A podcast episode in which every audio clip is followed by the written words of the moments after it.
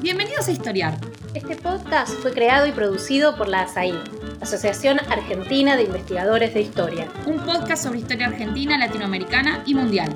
Acompáñanos en este recorrido por el pasado para pensarnos en el presente.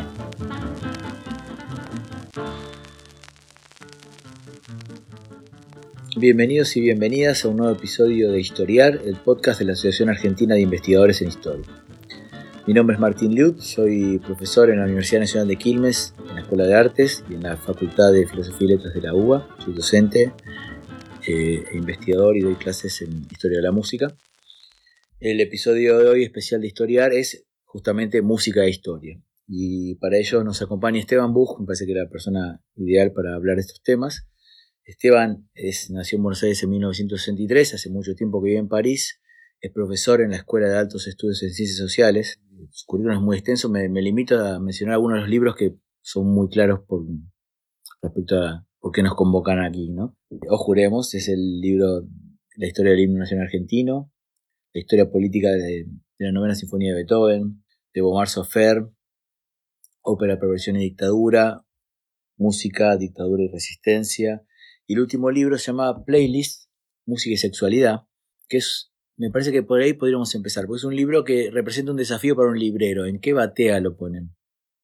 Es un libro sobre música, es un libro sobre sexualidad, es un libro de historia, es un libro de sociología, es todo eso a la vez. Por ahí Esteban puede contarnos, reponiendo de qué se trata el libro, empezar a, pensar, sobre todo teniendo en cuenta que estamos en, este podcast sobre historia, en qué medida hay un componente de trabajo de un historiador, un musicólogo, un ensayista, etc.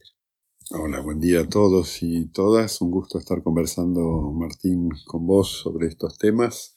¿Qué clase de historia es la de playlist? Es una buena pregunta para mí, porque este, en libros anteriores para mí era muy claro que estaba haciendo un trabajo de historiador, de la música, por cierto, pero de historiador primero, y donde historiador de la música define un objeto y no tanto una subdisciplina. La historia de la música es, digamos, un subgénero de los estudios musicales, la musicología, que tiene su propia historia, que más bien fue una historia interna, internalista, eh, y que eh, desde hace algún tiempo, por suerte iba a decir, ha sido un poco desplazada o recontextualizada por una este, apertura a la historia de la música, donde la música es el objeto. Y con esto quiero decir que temas que tienen que ver con la música eh, son parte, obvio, pero no tan obvio por lo visto, este, de los múltiples objetos que los historiadores, historiadoras en general, eh, pueden tomar.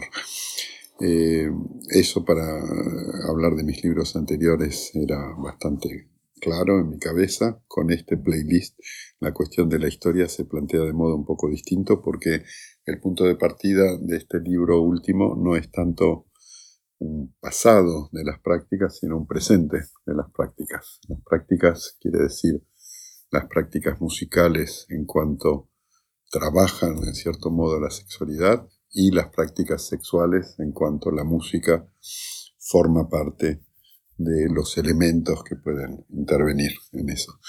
Este, así que el punto de partida principal, en cierto modo, es cómo son esas prácticas hoy. De allí una dimensión sociológica en el libro bastante importante, sobre todo al comienzo. Pero es cierto que tanto por la lógica interna del tema como por mi propia manera de trabajar, rápidamente aparecen en el libro cuestiones que son históricas en el sentido de que tienen que ver con el pasado. Con un pasado además de temporalidades múltiples. Eh, por ejemplo, hay un capítulo que no aparece al comienzo, sino que está puesto de modo estratégico en el centro del libro, de los 16 capítulos del libro, el que menciono ahora es el número 8, que se llama Triángulo en Pompeya, y que como el nombre lo indica, habla de la antigüedad romana, no de Pompeya, el barrio, por cierto. Eh, así que ahí hay un trabajo de historia, ¿no? Al interesarse eh, sobre no tanto las prácticas musicales de aquella época, porque de eso se sabe relativamente poco, sino la iconografía en tanto refleja la articulación entre eh, música y sexo en el imaginario de los romanos de Pompeya del primer siglo de nuestra era. Eh, yo diría que ese capítulo es estratégico en el libro por dos razones. Primero porque habla del momento más antiguo en mi relato, que incluye además una parte que tiene que ver con Grecia antigua y no solamente con Roma. Pero además de esa cuestión cronológica, porque es allí donde el guiño a la historia de la sexualidad de Michel Foucault es más directo, puesto que como ya sabemos, de los cinco volúmenes de la historia de la sexualidad de Foucault, hay cuatro que están dedicados a la antigüedad. O sea que ir a ver cómo era esta cuestión de música y sexualidad en ese momento romano implica dialogar en cierto modo con, Foucault y además con, citas explícitas. ¿no? Eh, y la idea de una historia de la sexualidad en Foucault es en sí una construcción textual e intelectual que él hizo con un diálogo complejo con los historiadores de la antigüedad romana en particular. Este, Foucault siempre fue identificado como un filósofo, pero un filósofo que hace historia, pero un historiador que hace filosofía. Y bueno, eso es algo que ahora parece, digamos, estamos acostumbrados a que Foucault sea nuestro, uno de nuestras figuras tutelares. En estudios culturales y en estudios sobre las artes, pero el desafío disciplinar que eso supuso cuando él hizo esos textos en los años 70, este, es, era considerable, porque no hacía un trabajo como los historiadores lo, pensaban. Esto, bueno, si vuelvo hacia mi, trabajo, es una especie de referencia. Sí, tengo un punto ahí, pues lo interesante es que tu trabajo, en ese capítulo, vos vas a hablar de la historia de la música y la sexualidad, o sea, de lo que suena, para hablar, para reponer lo que suena, la fuente es una fuente visual.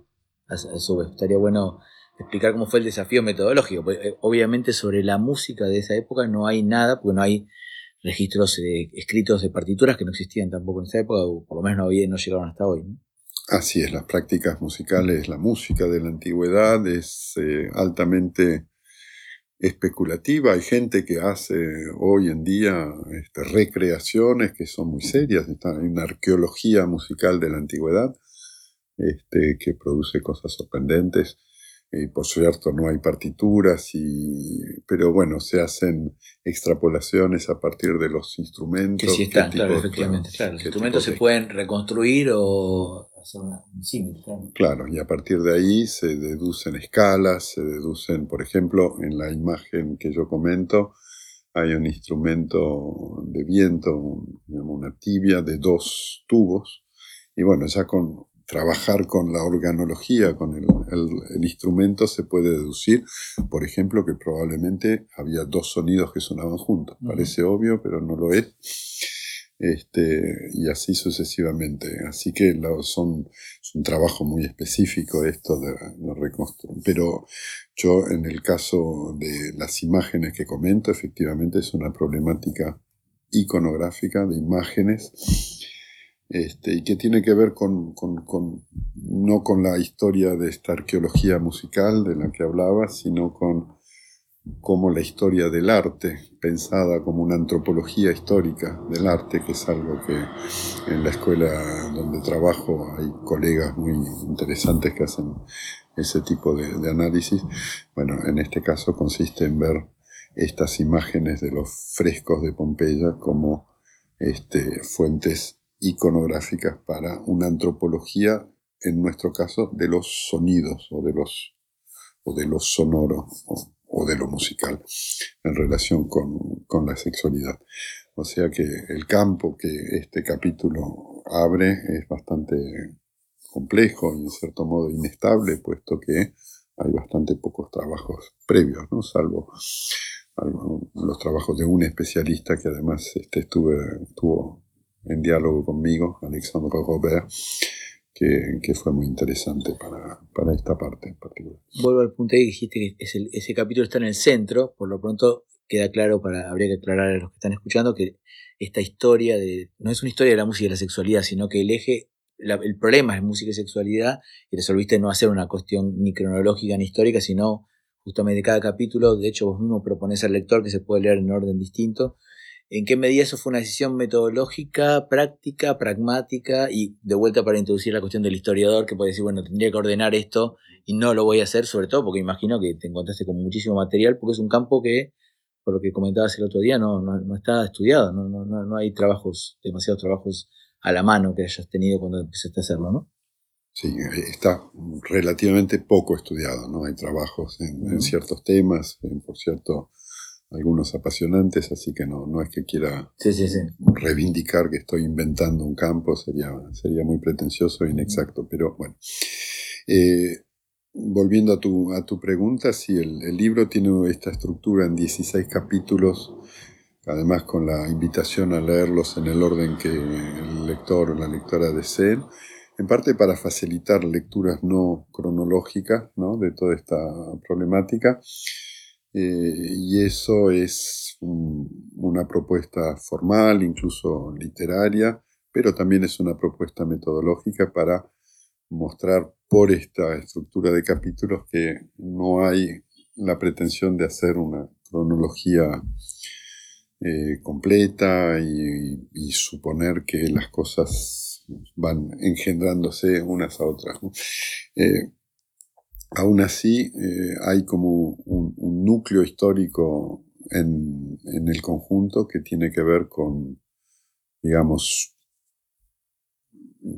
lo que va de la escritura del Capital de Marx en los años 1860 a eh, un siglo más tarde, en la década del 50 y de los años 60, la aparición de una industria cultural de productos erotizados musicales para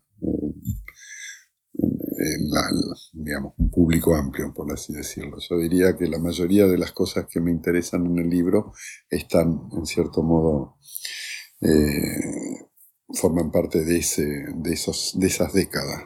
Este, y eso es un dato de un tipo de historia cultural que creo que es eh, em, la raíz de la mayoría de las concepciones que tenemos hoy de cómo pensar los estudios culturales, que tiene que ver con bueno, la figura de Adorno en particular, la escuela de Frankfurt y la idea de que el capitalismo produce eh, eh, música en particular, pero bueno, productos culturales que tienen una relación consustancial, estructural, necesaria con nuestros deseos, con nuestros efectos, con nuestras emociones, y que entrar a ese territorio es una manera de pensar eh, lo social de manera más general. Esa es un poco el, bajo continuo. hay un recorte temporal, aunque es largo, digamos. Estaba pensando que un historiador tiende a, quedarse en algún lugar para profundizar lo máximo posible, y acá estaríamos hablando de una larga duración, una long durée un long term, que de todos modos, igual ahora que lo pienso, claro, tiene que ver con cosas que vos has estado estudiando durante todos estos años, ¿no? Digo, desde la historia política, la novena sinfonía de Beethoven, que se estrenó en 1824 para acá, o, el himno argentino de 1813, has recorrido siglo XIX y XX como, como tus temas, ¿no? Digo esto porque el, problema de la música, que es algo que después, después vamos a hacer un corte, eh, es cómo reponer, qué pasa con la música cuando la escuchamos hoy y cuando forma parte, eh, y reponer lo que ocurrió en su momento, ¿no? Cómo, cómo también hiciste esa articulación en este caso. Eh, vos estás hablando justamente de, de Marx a, a la industria cultural, pero bueno, hay que reponer también la, genética de, esas obras, cómo, cómo fuiste resolviendo esos ejes, porque hay, hay, repertorio que va, efectivamente fue producido en otro siglo, en otra época, que sin embargo sigue funcionando hoy, algunas cosas más antiguas, estoy pensando en el caso de, las, de la obra de Talis en las 50 sombras de Grey, que es una obra contemporánea en donde esa obra que remite en realidad mucho más atrás funciona para el placer sexual de la protagonista de la historia. Entonces hay como un, un viaje en el tiempo entre lo que escuchamos hoy, el origen de la obra y los dilemas de como historiador, y bueno, ¿qué tengo que reponer todo eso para el lector? Eh, a ver, sí, cuando digo que hay muchas cosas en el libro que tienen que ver con el periodo 1860-1950 o 1960, por tomar un siglo redondo, este, no estoy diciendo que estoy que cubro esas 10 décadas de manera continua. Al contrario, la apuesta de cada capítulo es este, entrar por un tema particular este, por ejemplo, hay un capítulo sobre tango que habla del tango en la República de Weimar y ahí tampoco quiero dar la impresión de haber cubierto todo el periodo, este, sino tomar algunas obras como Der Wein de Alban Berg o la ópera de dos centavos de, de, Kurt Weill y Bertolt Brecht. Más tarde aparece Historia de un soldado de Stravinsky, en fin, son obras importantes de, un momento particular donde el tango aparece como una dimensión importante del imaginario sexualizado que hay en torno a esas obras. Y en ese caso trato de funcionar, digamos, como, como lo haría cualquier historiador, es decir, a partir de un trabajo de fuentes sobre la historia genética de las obras, un poco menos sobre el impacto de la recepción en, esto, en este capítulo en particular, este, pero bueno, siempre estando atentos a esta resignificación, esta hermenéutica constante que, aparece de modo bastante espectacular en, el episodio de, Fifty Shades of Grey que, mencionaste, ¿no? donde efectivamente una obra del Renacimiento inglés aparece integrado a una imagen así, a un dispositivo high-tech sadomasoquista por este, personajes de ficción, con lo cual además está la cuestión de la relación con la literatura, la ficción, este, y así también con, el, y con la ficción cinematográfica en otro campo. Es, en fin, es un programa de trabajo bastante ecléctico, creo, pero que parte del supuesto de que este, cuando se habla de, emociones, emociones eróticas, por ejemplo, eh, siempre somos animales multimodales, no hay solamente la vista o no hay solamente en la escucha, y por lo tanto todos los productos culturales, incluida la música, tiene que estar contextualizada de modo amplio, pensando en todos los sentidos, no solo uno u otro. la última pregunta sobre, sobre el libro es, eh, lo que quedó construido es una especie de mosaico o rayuela por la, recepción que tuviste acá en Argentina, creo que fue, también surgió como tema recurrente. Eh, en la mesa de trabajo me imagino que habrás tenido mucho material y tuviste que elegir o optar eh, por, dejar estos 16 capítulos. ¿Cómo fue ese, ese, momento de elección y qué criterios usaste? Algunos creo que lo comentaste la otra vez, que tiene que ver también con algún grado de proximidad, o hay repertorios o géneros musicales con los que te sentías más distante, que había que reponer demasiado y preferiste dejarlos afuera. Eh, ¿Cómo fueron eso, cómo fue ese, ese, momento de la mesa de, edición y qué quedó afuera, por ejemplo, si eh, tengo la sensación de que muchas cosas quedaron afuera porque el campo es ilimitado, ¿no? Este, incluso uno puede imaginar así otros capítulos sobre prácticamente cualquier momento de la historia de la música. Por ejemplo, una de las cosas que hubiera podido hacer, que un poco me arrepiento de no haber hecho, es un trabajo sobre el Renacimiento, sobre los madrigales. El madrigal es un género este, ideal, amoroso, este, increíble. Eh, y en fin, podría multiplicar. Este, y después acá, efectivamente, en Buenos Aires me han preguntado si el reggaetón, por ejemplo, no hubiera podido tener un lugar, o la cumbia, a lo cual en general he tratado de decir que claro que lo hubiera tenido, pero que yo no me sentía suficientemente capacitado para hacer ese trabajo. Así que después hubo otras cosas que quedaron afuera por otras razones, por ejemplo, eh, fue una decisión fundamental este, dejar afuera lo, autobiográfico en este trabajo, cosa que no había hecho en mi libro anterior, Música, Dictadura, Resistencia. Este, y eso no era solamente una cuestión de, pudor, digamos, que bueno, este, no tenía demasiadas ganas, sí, por razones privadas, de hablar de, de una historia personal, pero también porque pensaba que hay temas que hay que trabajarlos colectivamente, como por ejemplo la cuestión de la sexualidad en el rock argentino de los últimos varias décadas. Este, espero con mucho interés trabajos como ese, o sobre otros géneros de música popular, o bueno, hay tantas cosas para hacer, este, que hacer una lista de lo que no está sería rápidamente un ejercicio peligroso por lo que, este, por lo, mucho que falta. ¿no? Eh, aún así creo que el panorama que propone el libro es relativamente rico, en fin, espero que lo sea, este, porque me daba la impresión de que multiplicar los puntos de vista era esencial para el proyecto en régimen de rayuela, como dijiste. ¿sí? Desde el punto de vista de la metodología, porque efectivamente hay historia, hay sociología, o sea, hay música, historia y sociedad para, para frasear la mención que tiene este, el doctorado, ¿no? Mm. Em, después todo eso corresponde de manera bastante directa a lo que en la Escuela de Altos Estudios en París este, reivindicamos desde hace décadas, ¿no? Como un programa interdisciplinar. Bueno, desde ese punto de vista no es tan original este, con respecto a, una cierta tradición de pensar los productos culturales, incluso a partir de dispositivos formales originales.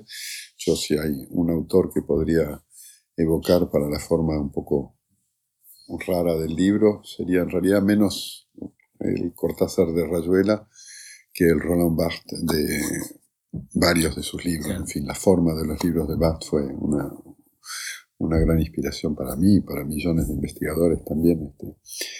Eh, lo de Rayuela sí es un, es un guiño que, que, me gusta, digamos, pero en el libro no lo tomé, en parte porque hubiera sido tal vez un poco, un poco forzado. Este.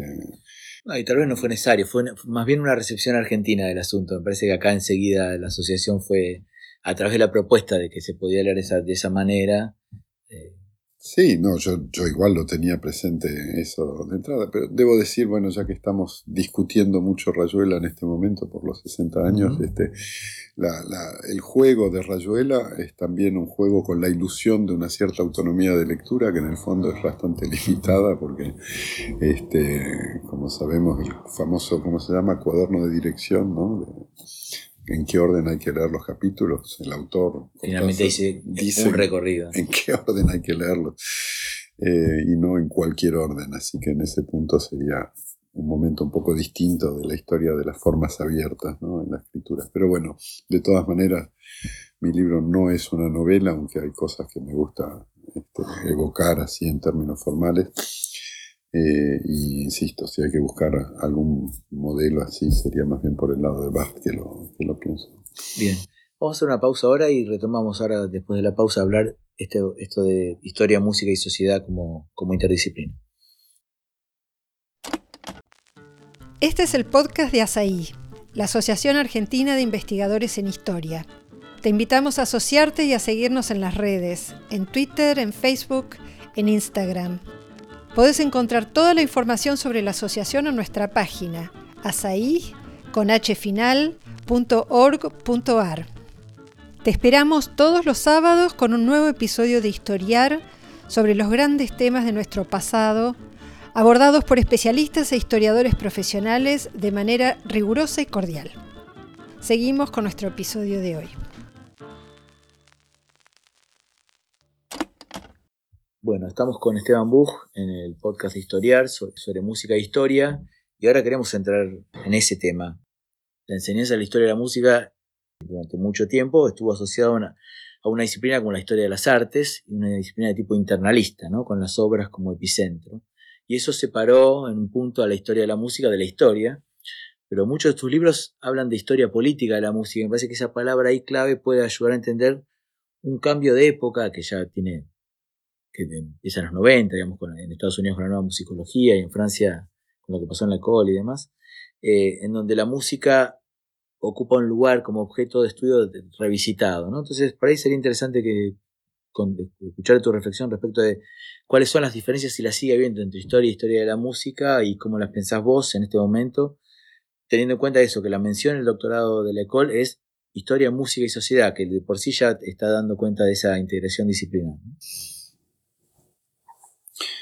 Eh, cuando mi tesis doctoral salió publicada en francés en 1999, eh, el subtítulo fue La novena de Beethoven una historia política, como vos lo, evocaste, y efectivamente ese subtítulo era para decir que había en esta idea de una historia de una sinfonía otras cosas que lo que la historia de la música en general podía poner en ese, en ese, bajo esa etiqueta.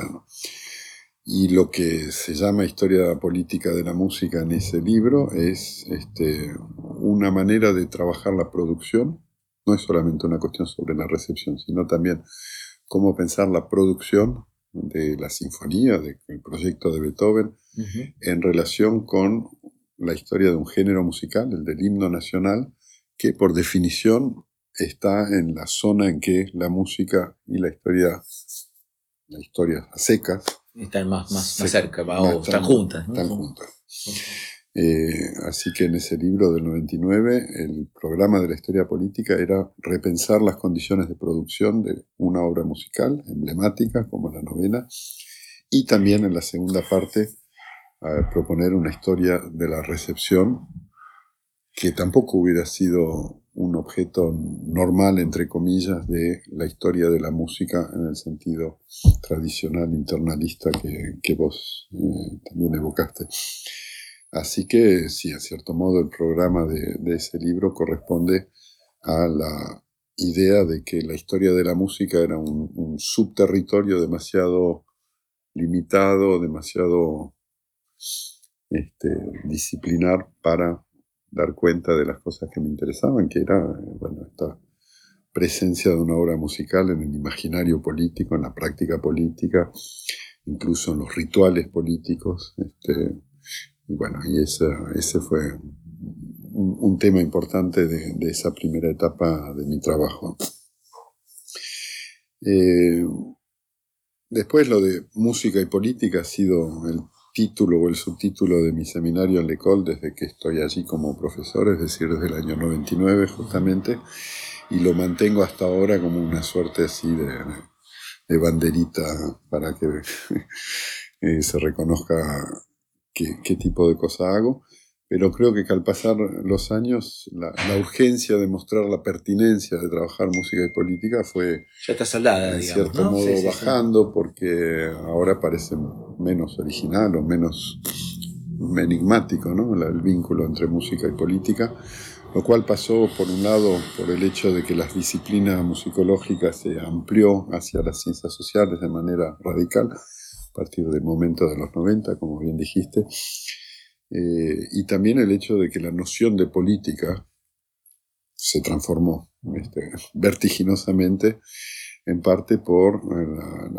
la, idea de que lo, privado es público y de que lo privado es político, que es uno de los grandes aportes no, no, solo de la nueva musicología, sino del feminismo, los estudios de género, y bueno, y todo lo que pasó en el campo social desde, desde aquella época, ¿no? y que viene de antes, por supuesto. Eh, así que hoy la idea de una historia política de una obra musical parece en sí haberse integrado a lo que son las prácticas de, por lo menos de los musicólogos, y entonces la idea de una historia de la música pensada como una historia de los estilos, por ejemplo, o una historia de, los géneros o de las obras, este, se ha vuelto, bueno, una especie de, curiosidad un poco, un poco marginal con respecto a un tronco central de las prácticas, creo, este, a nivel internacional, donde más y más hay este cruce entre lo que fue la, trayectoria histórica de la musicología y las ciencias sociales en general.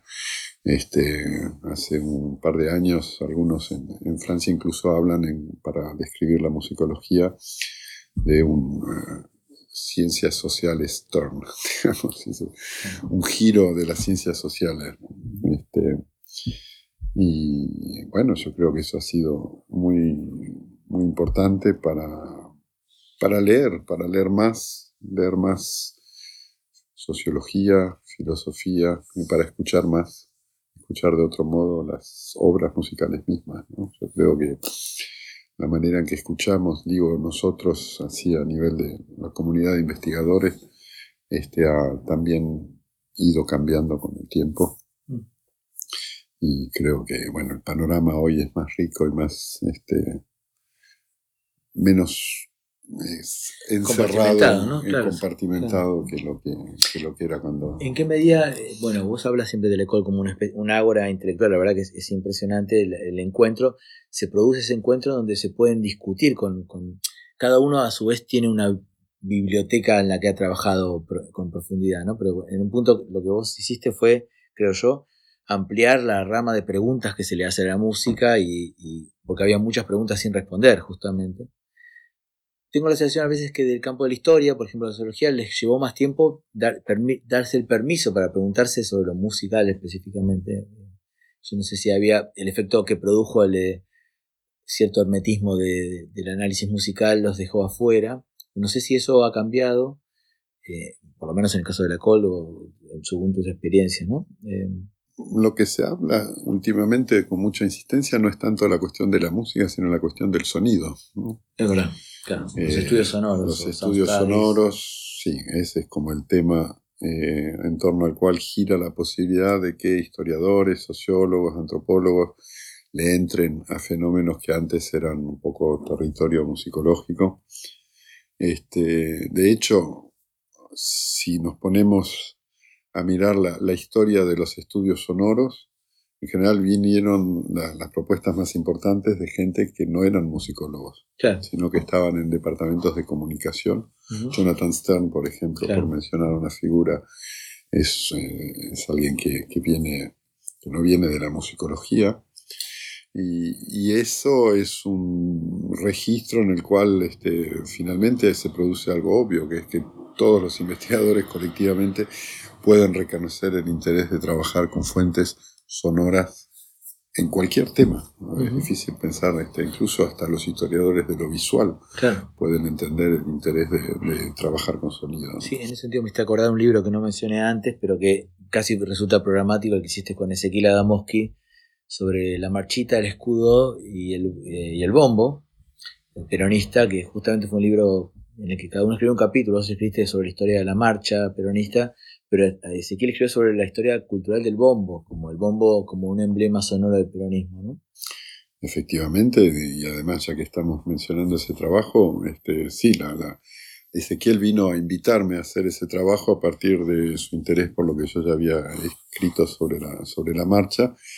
Este, pero yo hasta ahí pensaba la marcha como una obra musical, no como una obra de práctica sonora. Claro. Y fue el encuentro con Ezequiel y su trabajo sobre el bombo, que me parece espectacular, que me hizo pensar la marchita como un fenómeno de tecnologías sonoras del peronismo, antes o además de ser... eh, Una canción, sí, sí, además de una canción, sí, sí, con sus acordes y su melodía, claro, sí, cual, sí.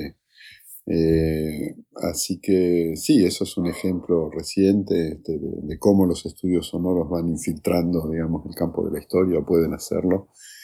Este, y yo ahora digo, este, bueno, el paso de la integración de los estudios sonoros al protocolo de investigación de- en historia o en sociología o en antropología es absolutamente indispensable y creo que es muy interesante.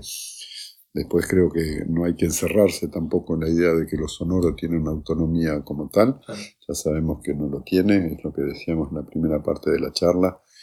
Eh, por eso lo visual, lo sonoro, tal vez otros sentidos tienen que tener un, un lugar. La historia de lo sensorial, cuestiones que tienen que ver con la percepción en general o con la relación entre percepción e interpretación, ¿no? como una especie de antropología hermenéutica, todo eso termina, termina convergiendo.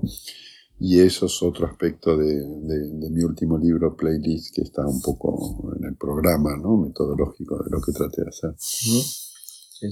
Lo cual hace, no hace más que ampliar las fuentes disponibles. En el caso de un historiador, es abrir su abanico de recursos para comprender la historia o lo, lo que se quiera estudiar. ¿no? Sí, desde ya. Este, además, con bueno, cuanto más material hay en Internet, más se facilita en principio la cantidad de cosas que tenemos a disposición. En otras palabras, este, va disminuyendo la, la- la- paleta de excusas para decir, este, no, yo no sé de música, por ejemplo, claro. o yo no, no sé cómo analizar una iconografía, en fin. Yo creo, por, retomar un hilo que quedó medio pendiente de, hace un ratito, este, que la música es algo demasiado serio para dejárselo a los musicólogos. este, y que inversamente cuando la gente dice yo no sé leer partituras, por ejemplo, este, gente muy escrupulosa que explica eso, yo digo sí, ok, este, pero no es tan indispensable, porque la, musicología impuso un cierto tipo de descripciones de las obras musicales muy basadas en partitura que dejaban, que excluían lectores que no supieran leer música para reconocer por qué estaban ahí los cachitos de partitura en los libros y también los inhibió tal vez de describir las obras. Esa es una discusión un poco especializada, pero en musicología a menudo se ha hecho una distinción normativa entre el análisis musical, que sería lo que hacen los musicólogos serios o los analistas musicales serios, y la descripción de obras musicales, que sería lo que harían los chantas, digamos. Y yo estoy en contra de esa distinción entre análisis y descripción. Yo creo que el programa de cualquier investigador tiene que ser describir sus objetos y que por lo tanto si trabajamos sobre música hay que saber describir las obras musicales y en ahora fenómenos sonoros que no sean reconocidos como musicales. Pero claro, ¿cuál es el vocabulario y las técnicas para hacer eso, descripción de una obra musical?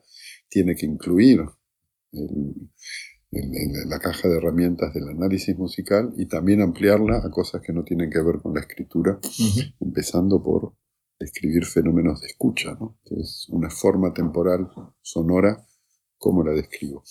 Y ahí estamos en un campo abierto, porque no sé qué opinas vos, Martín, pero me parece que hacemos cada uno nuestro, nuestro modo, ¿no? Hay una especie de bricolage, por tomar un término sí, famoso, ahí, este, que, hay que... Me permite retomar con, con el libro de música Victoria y Resistencia, eh, un dato que por ahí eh, para nosotros es evidente, pero hay que reponer, que es que eh, efectivamente la música, por ejemplo, para orquesta o la música sinfónica es una música que, digamos, uno la pensaría como, se pensó como algo autónomo, entonces cuando uno piensa en música política piensa en la canción de protesta como lo más evidente, pero como hay música, en la música instrumental también hay discurso, hay ideología, hay discursos políticos, y a su vez, la partitura en esos rituales no está presente. Nadie va a un concierto con una partitura. Hay que recordar esto. Nunca fue, nunca ocurrió eso. la partitura es un insumo para la producción de la obra.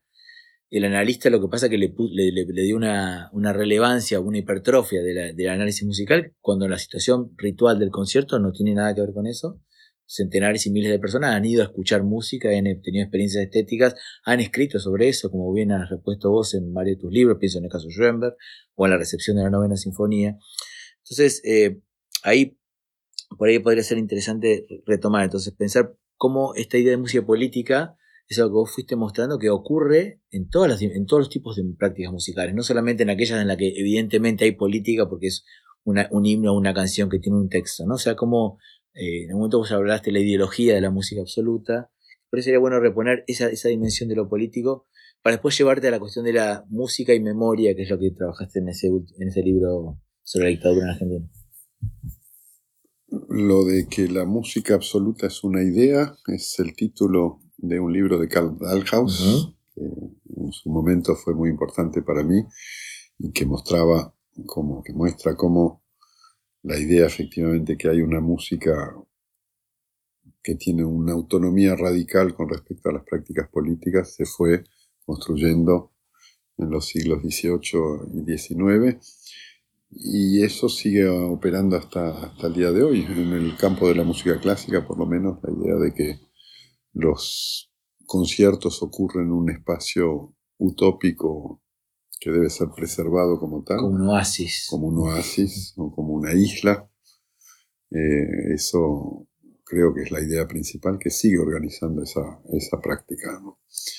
Y sí, mucho del, del, trabajo, no solo mío, sino de otros investigadores, fue mostrar cómo eso es una ideología, que fue el término que vos usaste, y no solamente una idea. este, por lo tanto, como ideología produce efectos políticos que este, en ciertas situaciones, por ejemplo, ese es el interés del, episodio durante la dictadura de la visita de la Orquesta de París y Daniel Barenboim a Buenos Aires en 1980, ¿no? en plena dictadura. En plena dictadura de terrorismo de Estado muestran sus fisuras y sus efectos perversos de negación de lo que está ocurriendo a nivel de la violencia imperante en el cuerpo social argentino en ese momento. Em, yo creo a la vez que esa deconstrucción del mito de la música absoluta como espacio autónomo este, mm, es interesante en la medida que no, no lleva a dejar fuera del tablero de, investigaciones, digamos, la, la, importancia de ese tipo de experiencia estética, de lo que eso produce. De esa... Creo que una cosa más valientes de, de, tu trabajo sobre eso fue que vos hiciste una pesquisa intensa para buscar eh, al público que participó. Y ahí también encontraste que, bueno, había gente que quería, eh, prefería eh, mantenerse en ese espacio del oasis, o, ahí justamente en el medio de la dictadura era preferible que fuera un oasis y no un espacio de disputa política, ¿no? Eso fue, porque me acuerdo de, haber, de haberte estado cuando vos estuviste en ese proceso de indagación buscando gente que haya participado y bueno, como investigador aparte ahí, digamos, encontraste esas, esa respuesta y, diste cuenta de eso, que es un, es un modo de, apreciar la música muy arraigado, eh, más allá de que habías mostrado ese carácter ideológico, ¿no? Sí, así es, y eso hay que tomarlo en serio porque además no es solamente algo que se puede decir de, situaciones como dictaduras o demás. Por ejemplo, ahora durante la pandemia yo creo que este, millones y millones de personas este, hicieron esa experiencia en distintos lugares del mundo de cómo las obras musicales y los productos culturales pueden tener esa función de darnos un espacio de, goce y de elaboración de nuestra propia situación. Traumática, claro. Este, bueno, yo creo que una cosa no quita la otra, por supuesto. No era por el hecho de estar sumergido en una obra musical que uno se olvidaba de la pandemia, por lo menos no era, no era indispensable. Pero esa es un dato fundamental de por qué la gente va hacia la música o hacia las obras culturales en situaciones de, crisis.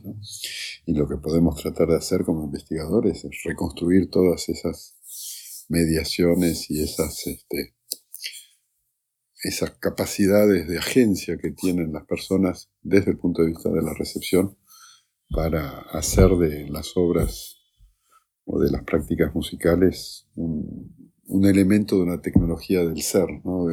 claro, como dice tía de Nora. Exacto. Así que sí, eso es importante. Lo último, mira, con eso podemos hablar, eh, hablando de, ese libro, hay un trabajo de lo que llamaríamos de historia reciente. ¿Qué pasa con la historia reciente de la música y la memoria? Ahí incluso vos haces un capítulo donde haces una, un, apartado que estaría bueno contar tus propios recuerdos de, de, la canción Alicia en el país, de Charlie, de Cerú Girán, cómo eso tenías un recuerdo respecto de, su escucha en ese momento y la reconstrucción que hiciste eh, respecto de tu percepción y de otras personas vinculadas a ese, recuerdo. Sí, efectivamente, ese capítulo autobiográfico aparece ahí, un parte porque este, era una manera de plantear cuestiones sobre construcción de memoria personal, eh, de la dictadura en general. Este, Em, de todas maneras, la cuestión de la memoria me interesa a diferentes niveles. Uno es este trabajo así de la memoria personal que va cambiando a lo largo de la vida, que en el tema música y sexualidad es muy importante, es impresionante la, la, fuerza que tienen los primeros recuerdos de canciones, por ejemplo, en una historia de amor. Este, y toda esa idea de que las canciones son la banda sonora de nuestros afectos. Eh, por un lado está eso, y eso a nivel de procesos políticos, la memoria de la dictadura o la memoria, bueno, de ahora los años 80 o incluso los años 90, cómo va actualizándose la interrogación colectiva sobre las épocas pertinentes para pensar el hoy.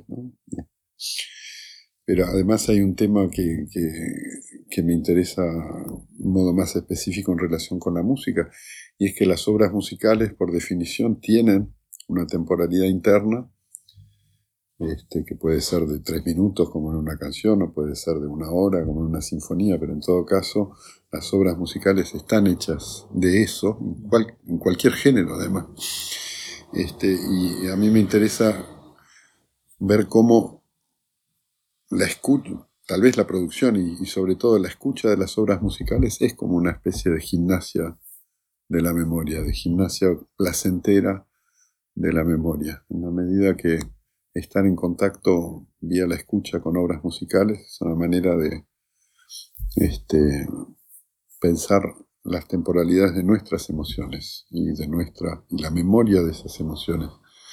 Este, por eso me gusta la idea de una gimnasia o incluso de una gimnasia lúdica. Son prácticas voluntarias, vamos a escuchar música en general porque nos da placer. Y una de las razones por las cuales nos da placer, creo, es porque nos pone en este juego de pensar y de vivir y de actualizar vivencias en relación con la memoria y muchos procesos formales musicales que se dan implican, en términos técnicos. memoria, Son eso, la forma sonata, por ejemplo, de la cual los musicólogos han, dicho tantas y tantas cosas, entre otras maneras de describirlo, y es el retorno de lo que vuelve en la reexposición luego de haber sido trabajado. una historia de conflictos. Exacto, trabajado hasta volverse casi reconocible. Bueno, eso es como una especie de casi de prototipo de un proceso de memoria, que se aplique al campo personal de las relaciones afectivas o al campo de la historia colectiva. Este, así que por eso creo que es, hay, hay un, un, tema ahí que, que queda abierto sobre por qué la música puede ser interesante para pensar la historia de manera general y la historia de la memoria. Bueno, muchísimas gracias por tu tiempo, Esteban, por tu participación en este episodio de Historial. Gracias a vos, Martín. Eh, a los oyentes los esperamos eh, la semana próxima con un nuevo episodio de Historial, el podcast de la Asociación Argentina de Investigadores en Historia. Gracias.